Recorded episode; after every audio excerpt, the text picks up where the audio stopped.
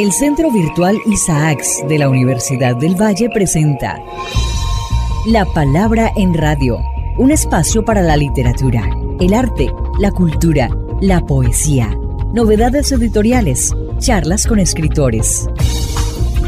La Palabra en Radio, domingos 10 de la mañana por Univalle Estéreo.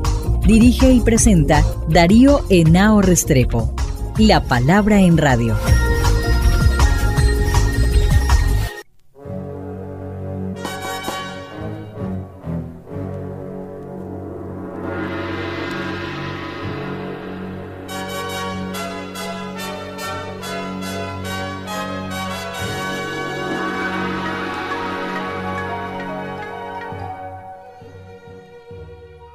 Muy buenas, estamos aquí en La Palabra en Radio y en La Palabra Transmedia, un periódico de la Facultad de Humanidades y Centro Virtual de la Universidad del Valle. Hoy tenemos a un invitado muy importante que nos visita aquí en la ciudad universitaria Estamos hablando del abogado penalista Guillermo Puyana, que además es presidente de la Asociación de Amistad Colombo-China y con el que venimos teniendo una serie de proyectos porque hemos constituido el capítulo de la Amistad Colombo-China en Cali y estamos trabajando pues de la mano con el capítulo nacional. Estuvimos recientemente en Barranquilla y queremos aprovechar, doctor Guillermo, su presencia aquí en Cali para que hablemos un poco de China y de los proyectos que se están desarrollando en nuestro país en cuanto ampliar las relaciones de Colombia con China, la amistad, el intercambio cultural, científico, comercial. Y en primer lugar, pues la pregunta es, ¿cómo estamos en ese proceso de las relaciones con China, dijéramos, en cultural, en lo comercial y en la parte científica y tecnológica que es tan importante? Bueno, muchas gracias Darío por la invitación a este programa. A ver, yo creo que para poder explicar el estado actual de las relaciones colombo-china y su proyección, lo que hay que recordar cuáles son las palabras en la felicitación que le envía el presidente Xi Jinping al presidente electo Gustavo Petro. En esa carta se habla de que las relaciones colombo-chinas están en un estado de madurez para empezar una nueva era e invita al gobierno electo a que se impulse la cooperación práctica, la intensificación de las relaciones en todos los campos y yo creo que eso es lo que marca mucho, digamos, el entendimiento de esas relaciones. Las relaciones colombo-chinas se establecen en 1980 y durante una etapa muy prolongada lo que dominó ahí fue el diálogo político y el intercambio cultural y académico. En los últimos 10 años se empezó a volver importante el tema económico porque Colombia pues ha ido diversificando sus relaciones con China en la medida en que también China crece, pero eso no obedece necesariamente a una estrategia de altísima expansión de las relaciones económicas como la que tiene Chile o la que tiene Perú. Yo creo que eso es lo que hace falta. En todo lo demás las relaciones son bastante buenas, bastante sanas. En el intercambio cultural, el intercambio académico, desde el punto de vista de las becas, yo creo que Colombia tiene que hacer un esfuerzo muy grande para acceder acceder a un número mayor de becas de las que ofrece el gobierno chino, que son 500 mil, y Colombia accede a menos de 100 de esas becas. Pero el intercambio cultural es muy dinámico, lo vimos durante la pandemia, la oferta cultural de China en Colombia es incomparable con cualquier otro país. La cantidad de puestas en escena y de recursos virtuales que se pusieron a disposición del público en teatro, en poesía, en películas, es muy diverso.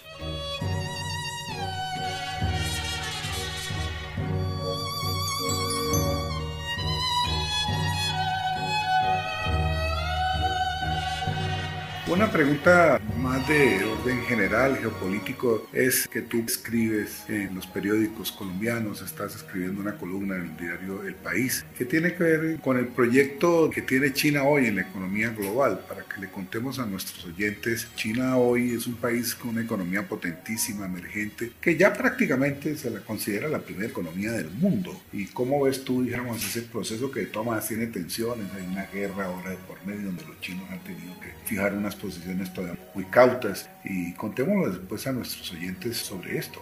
China es un país que surge como República Popular China, como la entidad política que es hoy, en 1949 y en ese momento la fundación de la República Popular China, sin haber sido un gran acontecimiento económico, sí es un gran acontecimiento político y social en el mundo. En ese momento el 25% de la humanidad se declara independiente de cualquier esfera de poder que los haya dominado antes. Los rusos en su versión soviética. Pero ese acto de independencia política pues fue de enorme significado y después de eso lo que uno ve en la historia de China, de la relación con China con los países del mundo, es tratar de construir un sistema de gobierno internacional equitativo y democrático que incluye naturalmente el acceso de China a las Naciones Unidas. Yo creo que después lo más importante que va a venir para China y para el mundo es el proceso de descolonización en África y en Asia. Eso hace que ingresen una cantidad de países soberanos que antes eran colonias y eso va configurando lo que los chinos llaman la nueva era de las relaciones internacionales. Son realidades políticas que van a llevar a que China recupere su representación en las Naciones Unidas y después que se vuelva pues imposible pensar en una política exterior seria para cualquier país sin relaciones con China.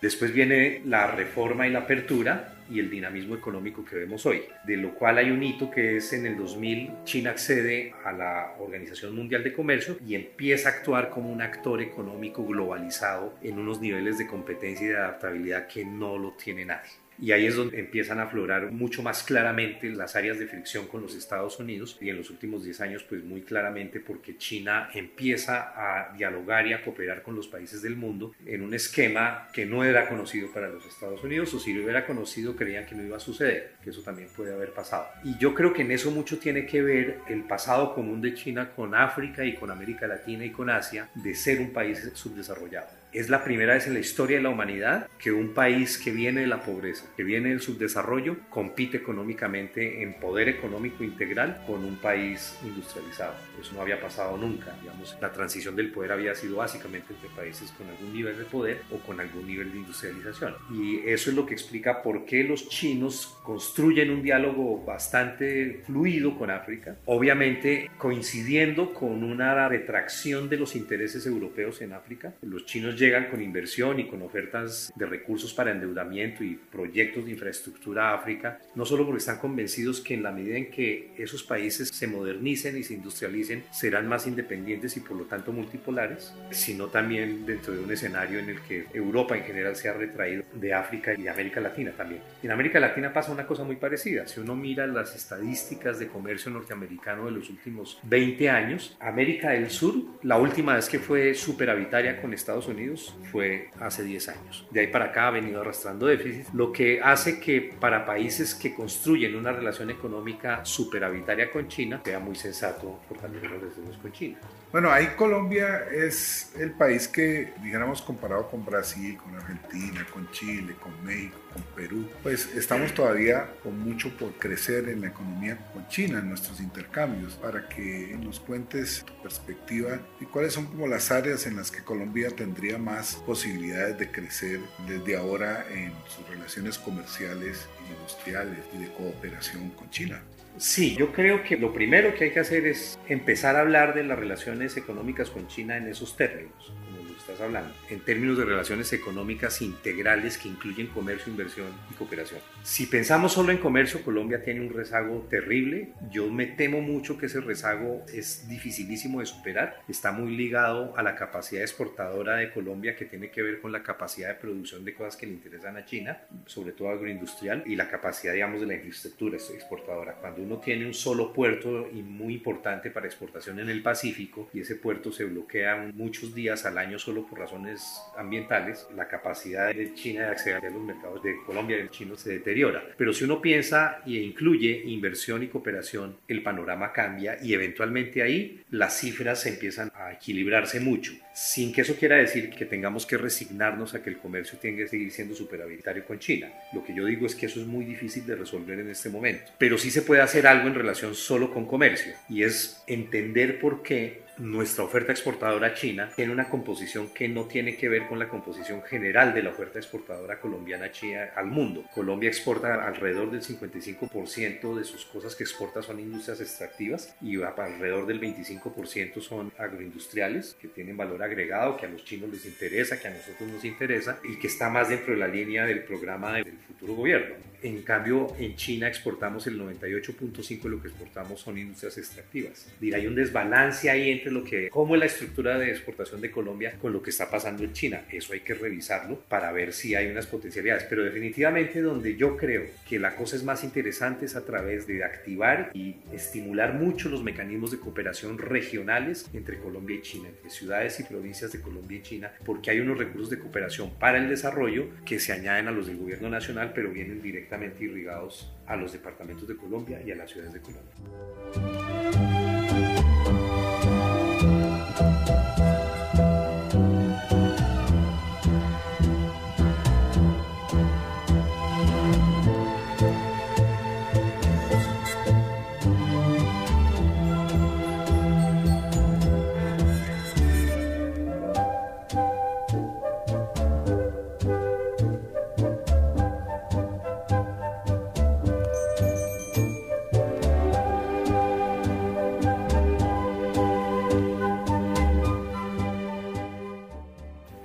De todos esos asuntos de cooperación, intercambio, hay un tema que es clave y que hace parte de la propuesta del gobierno de Gustavo Petro, que es el de la producción de energías limpias y cambiar el modelo extractivista, ir hacia un modelo de producción de energías limpias. En eso creo que con China podemos tener mucho que cooperarnos y ayudarnos para que hablemos de eso. Definitivamente, yo creo que esa es una de las cosas que más permite visualizar la relación colombo-china en términos muy positivos para las necesidades de desarrollo nacional colombiano.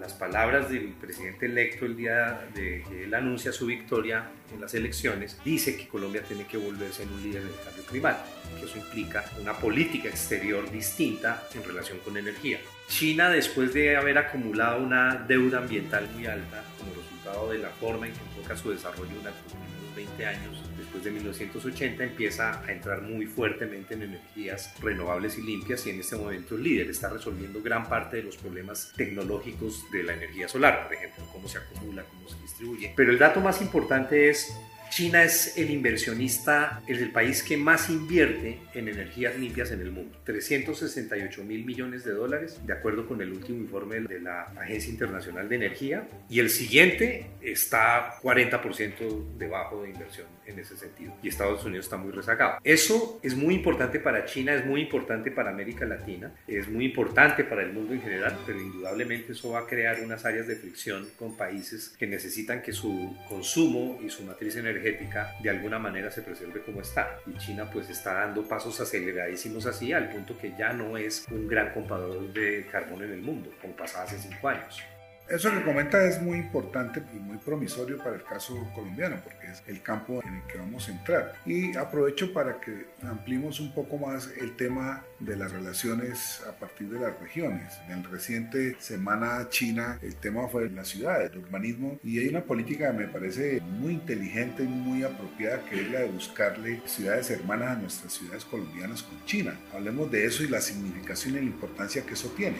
Desde hace tres años, la Asociación Colombo-China reformuló la semana universitaria como una semana que tenía que desarrollar un eje temático alrededor de un tema de China vinculado a las necesidades de desarrollo de Colombia, para enriquecer un poco el análisis y el debate y ir más allá de las cosas de cultura, comercio y geopolítica. Y en ese sentido, la primera semana fue educación y tecnología, el año pasado fue agricultura y este año fue desarrollo urbano y planeación. ¿Qué tiene importante eso? Que son temas que le interesan a los gobiernos nacionales y regionales. Y eso se ha visto que en la Semana Colombo-China se ha convertido en el foro académico y científico de más alto nivel en Colombia. Yo creo que uno de los más importantes de América Latina, organizados por entidades de la sociedad civil, pero en Colombia específicamente nos ha permitido que a esos debates, agricultura, educación o planeación, se integren ciudades colombianas y ciudades chinas. Y en este año, en el foro que se acaba de cerrar el 30 de junio en Barranquilla, que empezó en Bogotá, en el Club El Nogal, hubo intervención de tres alcaldes chinos que son muy importantes, que son Tianjin, Chongqing y Nanjing, que para que se tenga una idea de qué significado tiene haber tenido esos tres alcaldes en un evento, es como si uno tuviera los alcaldes de Washington, Chicago y Nueva York en un solo evento. Es muy, muy, muy importante. Y el mensaje de ellos es queremos estimular y profundizar la cooperación con nuestras ciudades hermanas. Estaba el alcalde de Tianjin, que es ciudad hermana de Cali.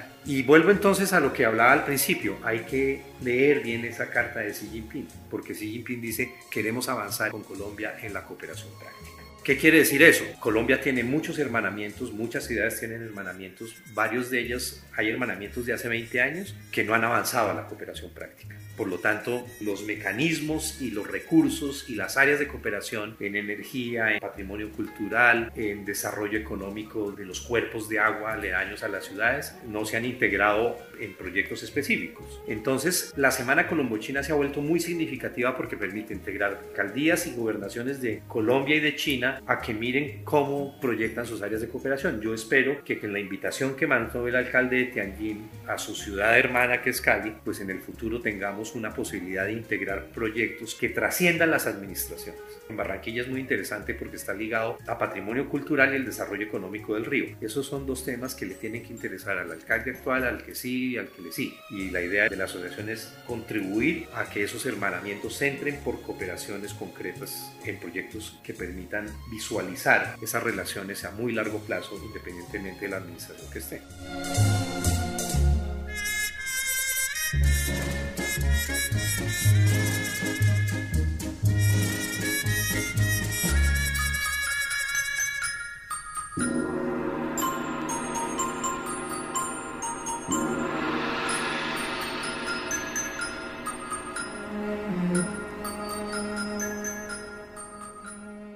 Estamos en el Pacífico colombiano, Guillermo, y aquí pues hay mucho interés, tú lo sabes muy bien, de estas relaciones con China. Hay empresarios, tenemos algunas tradiciones de convenios con los chinos en la Universidad del Valle y hay empresarios que ya tienen negocios en China, hay un colegio de empresarios que están enseñando mandarín y por supuesto desde la Universidad del Valle que hay tantas áreas en las que podríamos tener intercambio con China serían pues exitosísimas si las logramos concretar. La pregunta es que hablemos un poco de la importancia que tiene el que nosotros compartamos la cuenca del Pacífico y las posibilidades. Ya hay mucho chino que ha venido aquí, que tiene algunos negocios, algunas carreteras, han ofrecido cosas en el terreno de la infraestructura, en puertos, para que pues profundicemos un poco y le contemos a nuestros oyentes sobre la importancia que tiene el hecho de que estemos en el Pacífico. La cuenca del Pacífico es la zona de mayor dinamismo económico del mundo y donde está la mayor población del mundo. Dicho eso, Colombia ha tenido enormes dificultades históricas para desarrollar su identidad del Pacífico. La incidencia de la pobreza en los departamentos del Pacífico colombiano pues habla por sí sola de la incapacidad de desarrollar esa identidad e integrarnos con la región más dinámica en términos económicos del mundo precisamente la evolución de las relaciones con China, así sean un poco inerciales, han puesto en Colombia desde hace 10 años una realidad innegable. Y es China se volvió nuestro segundo socio de exportaciones y nuestro primer socio de importaciones. Es la primera vez que un país del Pacífico asiático que nosotros tenemos una relación tan profunda y tan intensa con un país del Pacífico asiático. Ni cuando la inversión y el comercio con Corea y Japón fueron muy importantes llegaron al 10%, ni al 5%. Entonces es con China con quien realmente estamos desarrollando esa identidad nuestra. Y no hay que olvidar que además compartimos un pasado de subdesarrollo y de condiciones de dependencia que China ha superado muy claramente. Por lo tanto, esa relación con China, no solo porque los hechos son ya tosudos, pues cómo no tener una política o una integración más fuerte con este país que es nuestro primer socio de importaciones y nuestro segundo socio de exportaciones, sino porque además compartimos esa historia. Y tratar de dar los pasos adecuados, por ejemplo, con que Colombia se integre a la iniciativa de la franja y la ruta e identifiquemos cuál es la infraestructura productiva que los chinos pueden ayudar a construir para que tengamos las capacidades que hoy tienen Ecuador, Perú o Chile Chile es un poco el mito a superar, es muy difícil, pero esa identidad del Pacífico tenemos que desarrollarla de manera muy integral y yo creo que la relación con China pues marca la pauta. Nunca había pasado, jamás habíamos tenido un socio comercial del Asia-Pacífico que fuera nuestro segundo socio comercial y nunca había pasado que Colombia fuera el, primer destino de inversiones de un país asiático en esa magnitud como la tenemos con China. ¿Qué hay que hacer? Yo creo que lo primero que tiene que hacer el gobierno del presidente electo Gustavo Petro es tomar una decisión sobre la adhesión de Colombia a la iniciativa de la Franja y la Ruta. El presidente Duque fue a China, dijo que iba a formular una propuesta mejor para hablar de la cooperación práctica. Esa propuesta pues no terminó de formularse en este gobierno. Y esa es una decisión crítica porque por ahí vienen muchos más recursos para inversión en la infraestructura productiva, porque eso es lo que a los chinos les interesa. Crear una red de infraestructura de distribución y transporte de carácter productivo en los países que se adhieran a la iniciativa.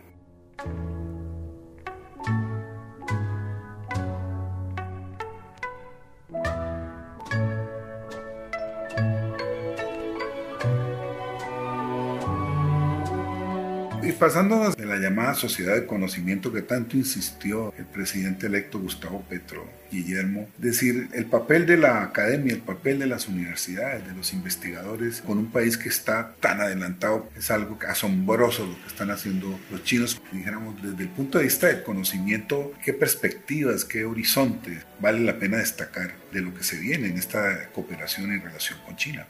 Bueno, yo creo que ahí yo recojo unas palabras de los chinos mismos y es la oferta de cooperación de China con países como Colombia no tiene límites. Los límites vienen de nuestras propias limitaciones y de nuestras capacidades de hacerlo y de alguna manera también de presiones de otros países que están interesados en que las relaciones colombo-chinas no se profundicen. Eso, digamos, no lo ocultan, no es un secreto, pues que Estados Unidos, digamos, es muy franco y muy en pasear por América Latina, no tanto hablando de cooperación, sino de que por favor no cooperen con China. Una frase de un ex embajador chileno en China. Dicho eso, yo creo que lo que hay que hacer es fortalecer las capacidades de bilingüismo de Colombia para que más muchachos y muchachas estudiantes universitarios accedan al programa de becas en China. Nuestro acceso es muy bajo en ese sentido. Y que eso se vaya hacia áreas del conocimiento que después permitan replicar en Colombia cuando ellos regresen en más capacidad científica y tecnológica. La estrategia china de oferta educativa tiene interesante y es que no significa un drenaje de conocimiento de los países en desarrollo, como si pasa en Europa y Estados Unidos. Los chinos estimulan que la gente una vez se forma allá, regrese a sus países, porque lo que más le interesa a los chinos es la gente que vivió allá y se formó allá, hablando en sus países de qué fue lo que vio allá. Eso es, digamos, de la esencia del programa educativo y cultural. Y por eso el porcentaje de africanos que regresan después a sus países, poner en práctica lo que conocieron y hablar si es verdad o no lo que en los medios internacionales se habla de China, pues se vuelven realmente en embajadores del intercambio y del conocimiento. Y China está dando unos pasos tan acelerados hacia la cualificación no solo de su economía, sino también de su sistema educativo, que o empezamos ya a mejorar esas capacidades de los colombianos y las colombianas a acceder a las becas chinas, o nos vamos a quedar rezagados, porque claramente en la medida en que las universidades de alto nivel en China cada vez más entran en el ranking de las 100 primeros del mundo, sus requisitos de acceso también se están volviendo más difíciles y nosotros no podemos seguir con los niveles de bilingüismo que tenemos, que son de aprendizaje relativamente tardío. Hay casos excepcionales como el que cuentas del colegio de acá de Cali, pero ojalá hubiera muchos más colegios que el chino se empezara a aprender no desde secundaria, desde primaria, porque cuando los colombianos llegan a competir por las becas chinas, pues lo que se encuentran es con una competencia muy complicada de otros países de América Latina y de muchos países africanos que tienen integrado el chino como segunda lengua desde primaria.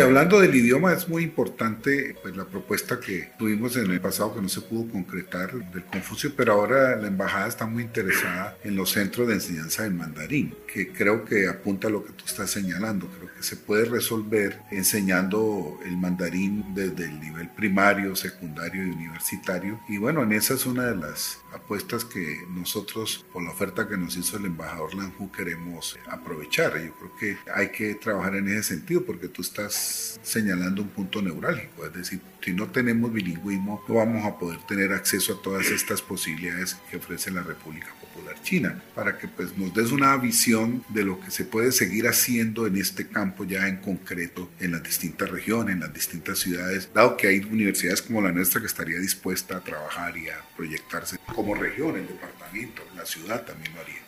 Sí, mira, a raíz de la Semana Colombochina del año pasado que fue sobre agricultura, hubo una cosa muy interesante y es la cantidad de conocimiento de investigación agrícola que acumulan las universidades públicas colombianas. Y ahí se empezaron a activar una serie de mecanismos de cooperación, pero pensando ya, digamos, en la posibilidad de términos de bilingüismo como español mandarín se integre a los programas educativos, creo que Colombia tiene que ampliar la cantidad de universidades y colegios que ofrecen ese bilingüismo, pero creo que hay que enfocarse en una cosa y eso tiene que ser una labor de ambas embajadas, la de China y la de Colombia, y es entender la integridad del programa chino de bilingüismo, sobre todo en aquellas cosas que los chinos llaman mandarín más agricultura, por ejemplo. Los chinos tienen un programa que es muy, muy interesante, que impacta muy fuerte temas como la pobreza rural, que es montar en escuelas rurales campesinas programas de bilingüismo con ciencias agropecuarias chinas. Esos estudiantes de ahí después acceden a becas en China y después regresan a sus sitios, pero son agricultura más mandarín o puede ser prácticas ancestrales de pesca más mandarín. ¿Ves? Son ofertas que trascienden los intereses de las zonas urbanas y están orientados hacia sectores que no están vinculados a los programas de bilingüismo en general, pero mucho menos a los de mandarín y están ligados a necesidades de desarrollo que son además totalmente compatibles con lo que le interesa al presidente electo y a la vicepresidenta electa. Lo digo intuitivamente. Los chinos tienen unos desarrollos interesantísimos en la recuperación de prácticas ancestrales de pesca en los deltas de los ríos de China y han vuelto gran parte de esas prácticas, por ejemplo, la pesca nocturna de camarón, patrimonio nacional cultural de China o de la humanidad tienen mucho que hablar. Los chinos el año pasado cumplieron 100 años de la fundación del Partido Comunista, pero ese mismo año declararon la derrota de la pobreza rural y están muy interesados en compartir sus experiencias y sus conocimientos sobre cómo se logra eso en un país que en 1949 tenía unos índices de desarrollo humano peores que los de Colombia.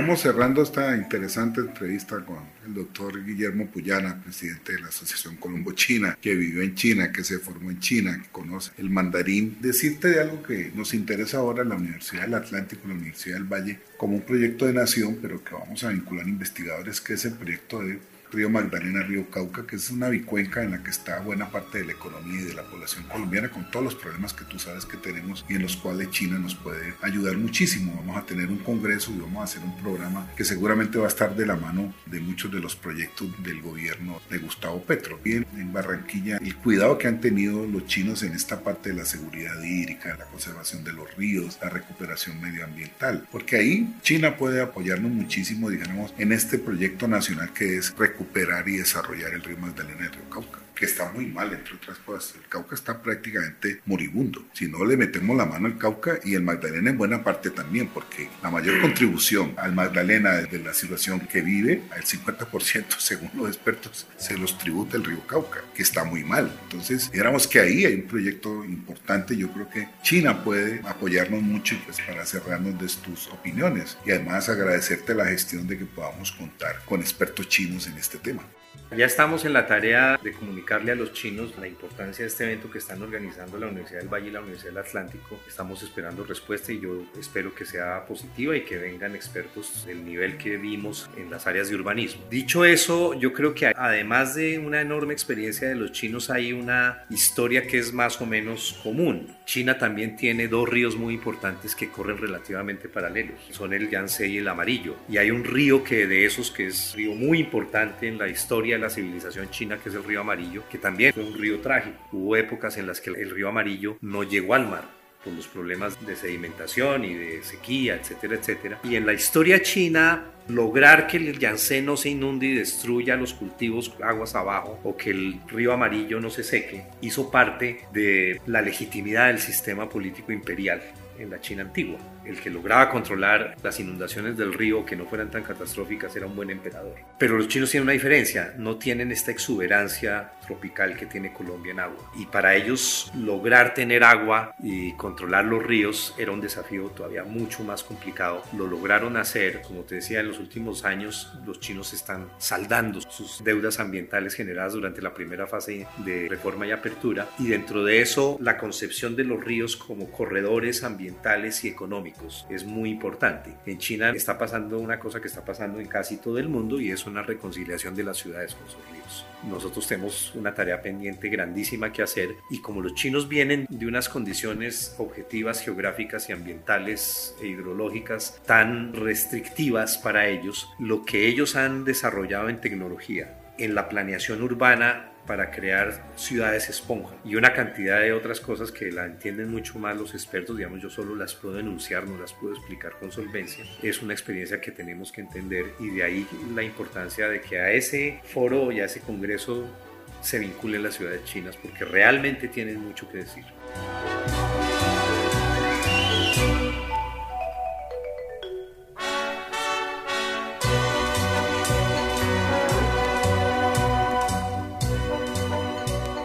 Bueno, hemos conversado aquí en nuestro programa con el doctor Guillermo Puyana, que le agradecemos haber estado aquí en nuestro programa La Palabra en Radio, La Palabra Transmedia y habernos visitado aquí en la Universidad del Valle para programar pues un gran evento con la Asociación de Amistad Colombo-China, con el capítulo de Cali, la colonia china, el señor embajador, comerciantes, empresarios, que seguramente vamos a hacer en el mes de septiembre y que próximamente les estaremos informando. Y bueno, decirles a ustedes que el doctor Puyana estará invitado a nuestro programa en próximas oportunidades porque hay muchas cosas que hablar en las cuales él es un experto y un gran conocedor de China, de sus relaciones con nuestro país y con el mundo. De manera pues, Guillermo, que te agradezco haber estado aquí con nosotros en nuestro programa. Muchas gracias Darío, a ti, a la Universidad del Valle y pues en efecto espero que este sea un escenario para poder hacer muchas más cosas, así como Colombia debe potenciar su identidad del Pacífico a través de China, la asociación tiene claro que el Valle es importante en los eventos de la asociación y ahí tenemos unas áreas de cooperación inmensas. Muchas gracias.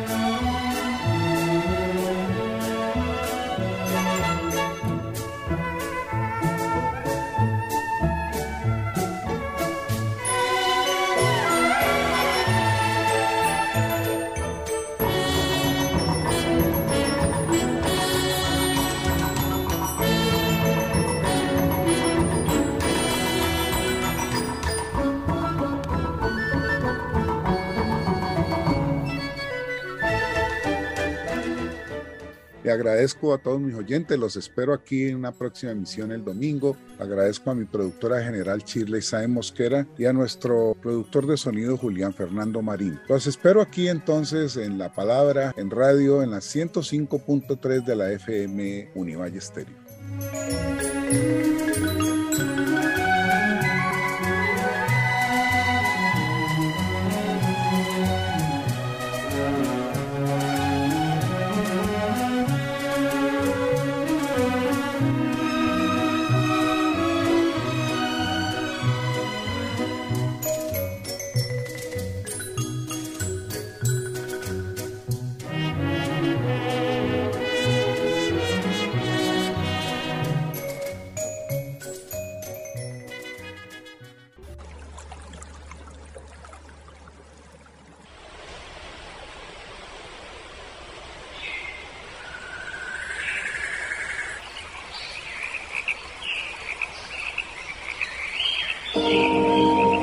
El Centro Virtual Isaacs de la Universidad del Valle presenta La Palabra en Radio, un espacio para la literatura, el arte, la cultura, la poesía, novedades editoriales, charlas con escritores.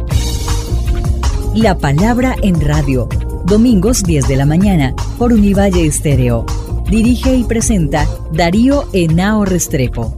La palabra en radio.